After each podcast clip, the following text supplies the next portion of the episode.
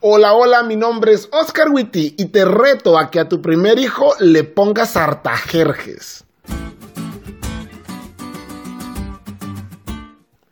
Unos chavitos destroyers iban a ir a tocar la puerta de la casa de la ancianita del pueblo e iban a salir corriendo.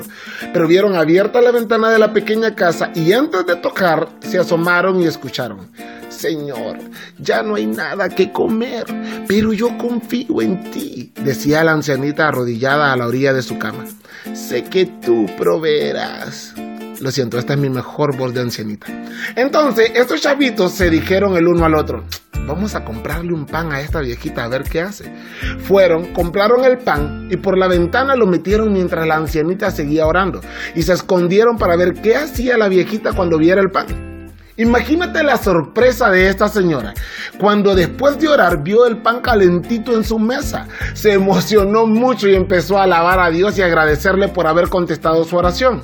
Pero estos chavitos se carcajearon afuera de la casa de la ancianita, diciéndole que no había sido Dios, sino que habían sido ellos. A lo que la ancianita con más alegría agradeció a Dios diciendo, y aparte de darme de comer, Señor, hiciste que estos salvajes fueran tu mano. Tú eres grande Y creo que no hay mejor historia para ilustrar la situación de los judíos en tiempos de Esdras que esta. No sé si ya leíste Esdras 7 del 11 al 28. Si no lo has hecho, te voy a dar unos segundos para que lo leas. ¿Viste? Es increíble leer ese decreto. Si bien es cierto, el decreto de Artajerjes se parece mucho al decreto de Ciro, ese decreto tenía algo especial. Se le daba permiso a Esdras de hacer un sistema judicial y como veremos en otras lecciones, le dio la oportunidad de construir la muralla de la ciudad. Todo esto hizo que fuera más fácil para Esdras y los israelitas restaurar su tierra.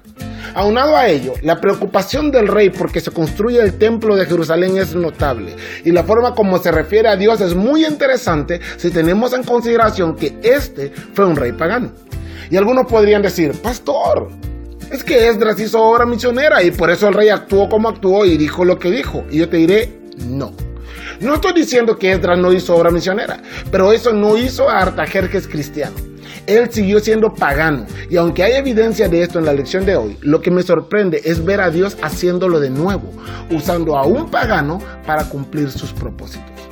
Dios había prometido que iba a liberar al pueblo y lo había cumplido.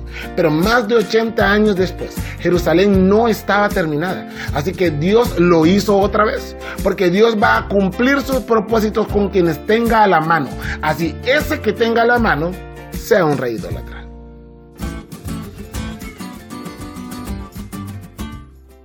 ¿Te diste cuenta lo cool que estuvo la lección? No te olvides de leerla y compartir este podcast. Es todo por hoy, pero mañana tendremos otra oportunidad de estudiar juntos. Bye.